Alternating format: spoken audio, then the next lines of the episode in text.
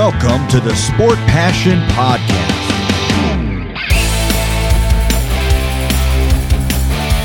And here is your host, Lars Marendorf.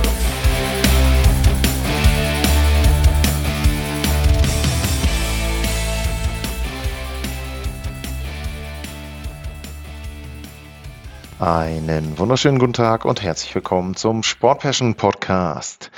Ich wünsche euch allen ein frohes und vor allem gesundes neues Jahr. Ich hoffe, ihr habt ganz tolle Erlebnisse rund um Eishockey, natürlich vor allem auch rund um die NHL. Und ich hoffe, dass euch auch der Podcast in 2024 ein paar schöne Stunden bescheren wird.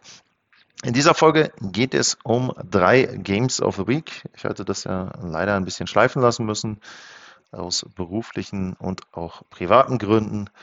Und deswegen gibt es heute eine kleine Sammlung von den Games of the Week, die ich noch nicht für euch aufbereitet habe. Das sind drei Partien und zum einen die Devils äh, bei den Oilers. Das ist ein Spiel vom 10. Dezember. Dann kommt noch das Spiel der Penguins bei den äh, Toronto Maple Leafs. Da will ich mal gucken, äh, welches Datum war das eigentlich offiziell. Das war der 17. Dezember und dann das Spiel vom 23. Dezember der Dallas Stars bei den Nashville Predators. Wir steigen ein bei der Partie Oilers gegen die Devils. Die Ausgangslage war Edmonton zu dem Zeitpunkt immer noch so ein bisschen im Krisenmodus. Die hatten zu dem Zeitpunkt so einen ausgeglichenen Rekord. Die Bilanz war am 10. Dezember 12 zu 12.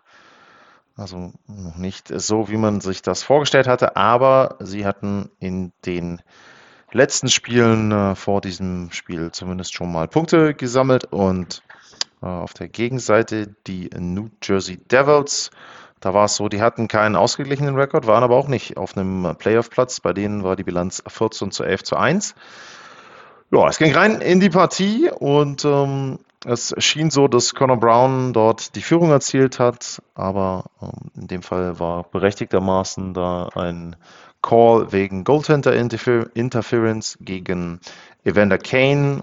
War eigentlich für mich relativ eindeutig. Kane fuhr von hinten, zieht dann da um, dem Devils Goalie so ein bisschen den Schoner unten weg und letzten Endes denke ich persönlich war das kein Call, über den man groß diskutieren müsste. War natürlich ähm, ärgerlich, weil äh, Connor Brown da immer noch nicht sein erstes Tor dann erzielt hatte, aber ähm, grundsätzlich fand ich den Call jetzt da auch in Ordnung.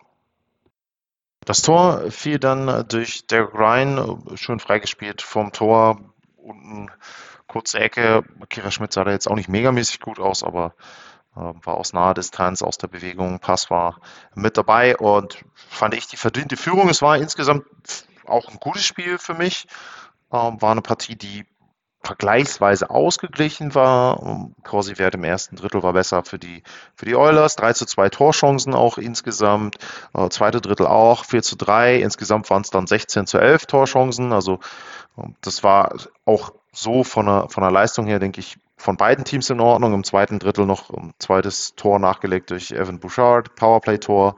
Ähm, richtig schöner Stachschuss war das, meine ich. Dann ähm, Conor McDavid früh im dritten Spielabschnitt ist 3-0 und dachte man, okay, Ding ist durch. Jasper Brett, aber kurze Zeit später nochmal mit einem Anschlusstreffer, 30 Sekunden nach dem 3 zu 1. Aber dabei blieb es dann auch. Äh, Evander Kane mit dem Empty Net Goal, 4 zu 1 Erfolg der Edmonton Oilers und äh, Conor McDavid hatte einen Assist und ein, eine Vorlage.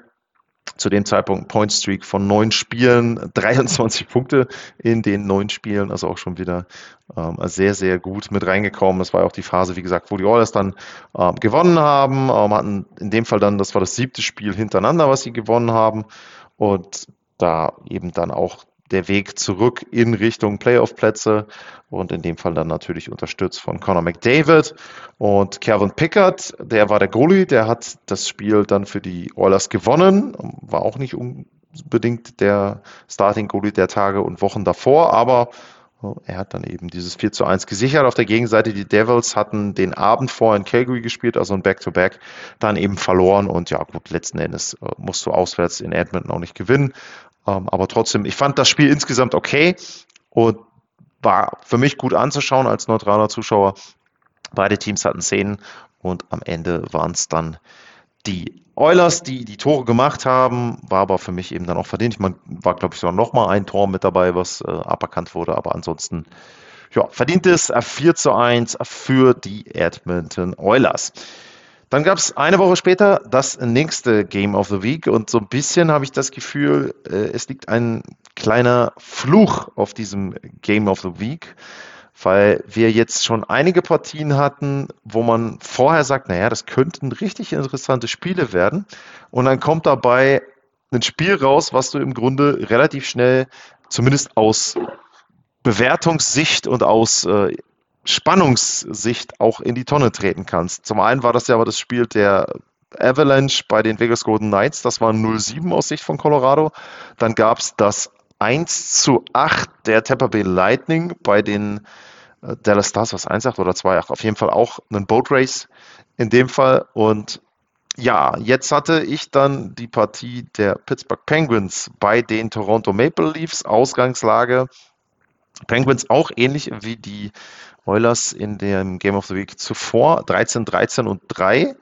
Also ja, auch ausgeglichen eben.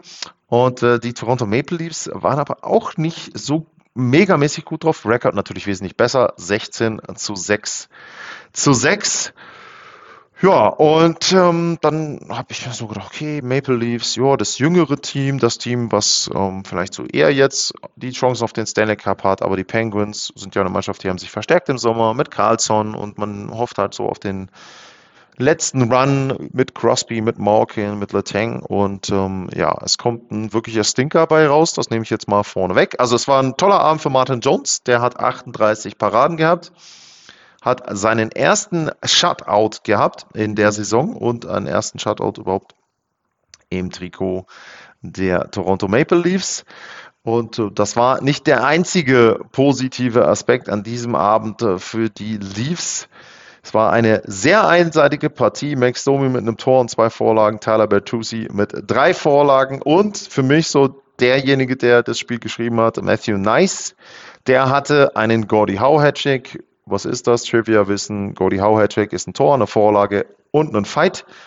Und Matthew Nice, der Rookie, eben dann auch in der einen Szene, wo er für seinen Mitspieler mit einspringt und da entsprechend dann auch den Faustkampf führt. Ansonsten ähm, William Newlander mit Schmana, auch ein Tor-Assist mit dabei und die Leafs hatten zu dem Zeitpunkt danach dann eine Point-Streak insgesamt von neun Partien, also da schon gut drauf im Dezember. Jetzt will ich hier einmal mal auf meine Statistiken schauen wir mal, was denn da so 16. Ach so 16. Dezember war es offiziell, weil natürlich der Zeitversatz da war nach äh, Nordamerika wenn man sich die Statistiken insgesamt anschaut von der Partie, dann ähm, ist es schon so ein äh, Stück weit irreführend äh, manchmal, wenn man sich Statistiken anschaut.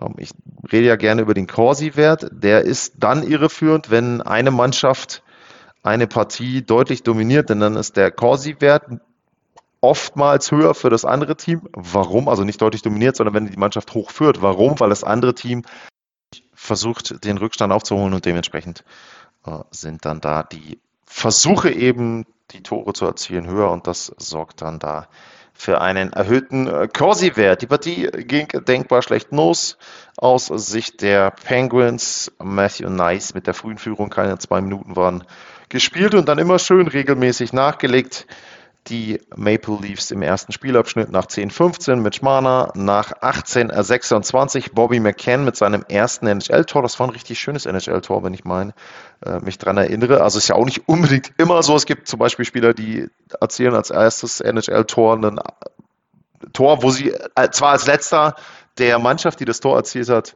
äh, am Puck waren, aber selber gar nicht so irgendwas mit dem Tor zu tun hatten. Äh, in dem Fall war es aber eine richtig schöne Bude.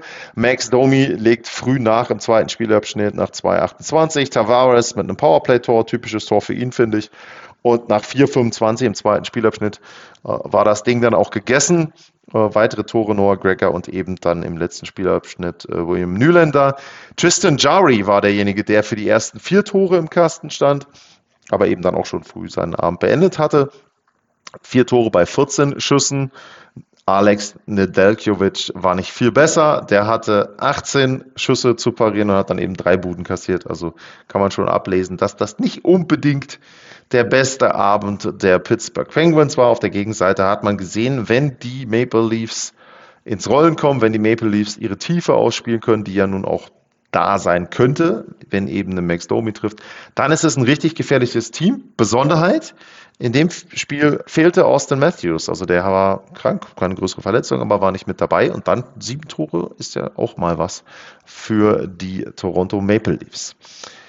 Mein drittes Spiel, Game of the Week, das war die Woche 11, über das ich heute reden möchte. Das war tatsächlich mein letztes Spiel, was ich im Jahr 2023 für MySports kommentieren durfte. Das war die Partie der Dallas Stars bei den New äh, bei den Nashville Predators insoweit interessant. Zum einen natürlich großes Thema Rückkehr von Matt Duchesne nach Nashville, aber auch zu dem Zeitpunkt Nashville eines der besten Teams der Liga. Die hatten 14 von 18 gewonnen zu dem Zeitpunkt. Die hatten in den letzten 10 8 gewonnen, also richtig gut drauf. Die Nashville Predators. Für mich so ein bisschen überraschend. Äh, ja, ich habe ein paar von den Moves gut gefunden, die sie im Sommer hatten, ein paar Trades und zum Beispiel Ryan O'Reilly hinzuzuholen. Und das war natürlich auch etwas, was ich dann im Kommentar gesagt habe, dass Baby Trotz eben darüber gesprochen hat, so ein bisschen die Kultur zu verändern, Spieler reinzubringen, die woanders schon gewonnen haben.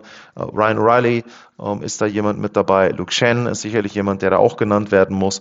Und das scheint jetzt so langsam zu fruchten. Andrew Burnett, ja auch ein neuer Coach, offensiverer Coach, jemand, der mit den Florida Panthers sensationell gut war in der Offensive. Playoffs war jetzt nicht so die große Nummer, aber das ist eben ja auch das, was an Idee da ist, unter Barry Shorts das Team jünger zu machen, schneller zu machen und so weiter. Luke Evangelista, Tomasino, Tommy Novak, viele, viele Spieler mit dabei, die dem äh, so ein bisschen entsprechen.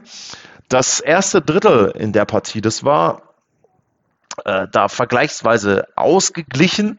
Beide Teams hatten immer mal wieder Phasen, wo sie gut waren, aber es war jetzt nicht so, dass da eine Mannschaft, fand ich zumindest nicht, da dem Spiel so richtig den Stempel aufgedrückt hat. Stand dann eben auch entsprechend äh, 0 zu 0 nach 20 Minuten. Und mir einmal kurz meine Statistik noch weiter aufrufen. So. Und äh, bei den Stars war zu sagen, äh, Jake Attinger weiterhin nicht dabei, der ist ja verletzt und hat zu dem Zeitpunkt nicht gespielt. Scott Wedgwood war derjenige, der im Tor stand, aber der konnte dann auch nichts mehr machen. Michael McCarron mit der frühen Führung im zweiten Spielabschnitt für die Nashville Predators. Colton Sissons legte im Powerplay nach. Und Nashville hat ein richtig gutes zweites Drittel gespielt. Also das muss ich wirklich sagen. Die haben sich alle reingehauen.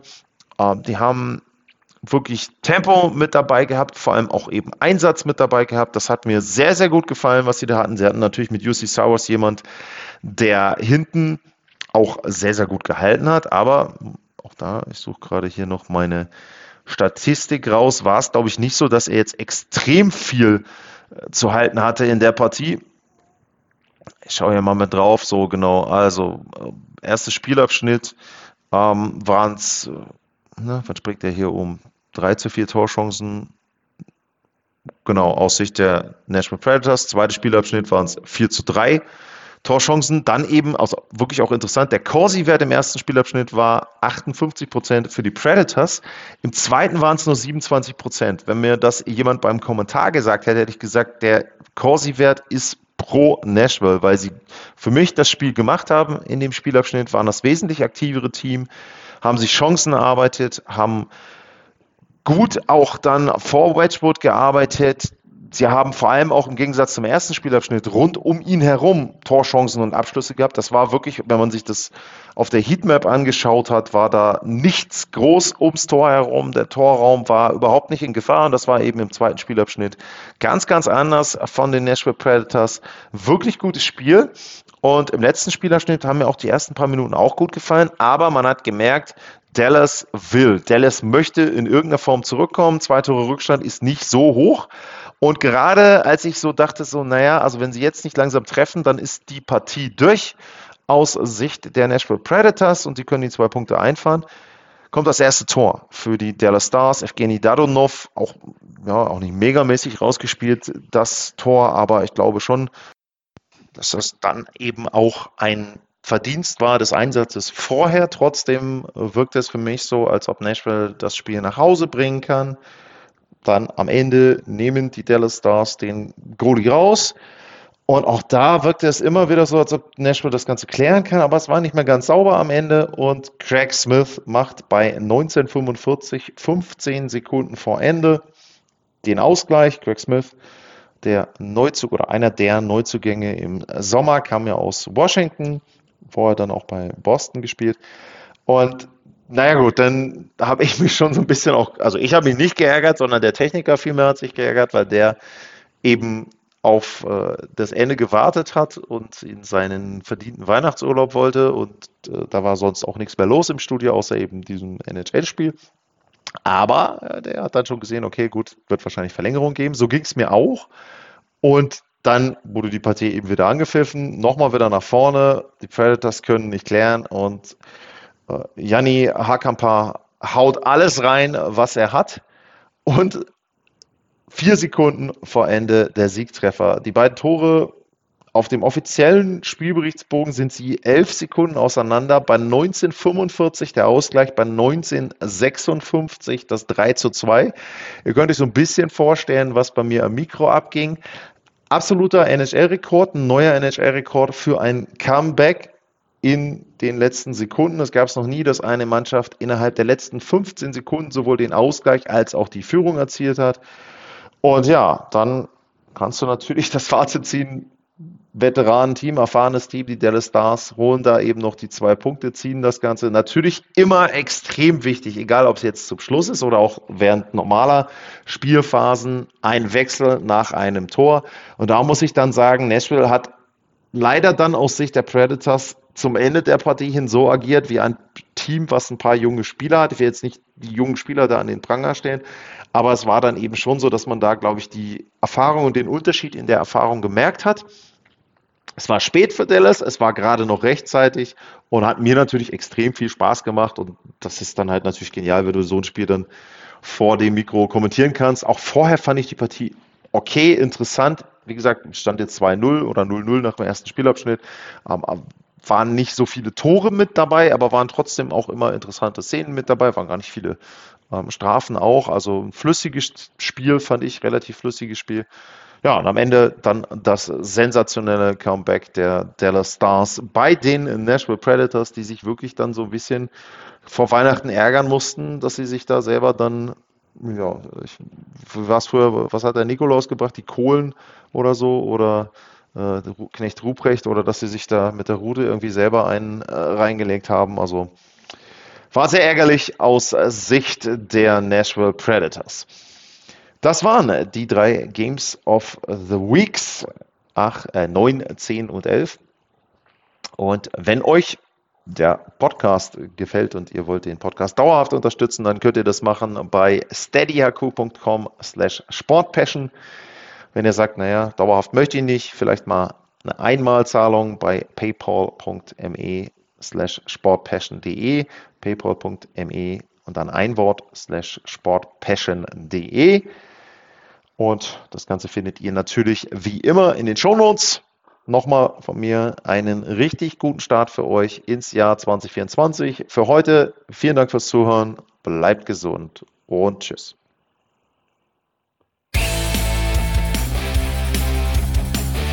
Sportliche Grüße. Das war's, euer Lars.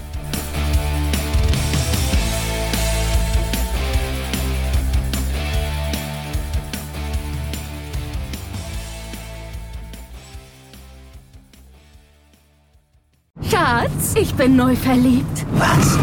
Da drüben. Das ist er. Aber das ist ein Auto. Ja, eben. Mit ihm habe ich alles richtig gemacht. Wunschauto einfach kaufen, verkaufen oder leasen. Bei Autoscout24. Alles richtig gemacht. Wie baut man eine harmonische Beziehung zu seinem Hund auf? gar nicht so leicht. Und deshalb frage ich nach, wie es anderen Hundeeltern gelingt, beziehungsweise wie die daran arbeiten. Bei Iswas Dog reden wir dann drüber. Alle 14 Tage neu mit mir, Malte Asmus und unserer Expertin für eine harmonische Mensch-Hund-Beziehung, Melanie Lippisch. Iswas Dog mit Malte Asmus. Überall, wo es Podcasts gibt.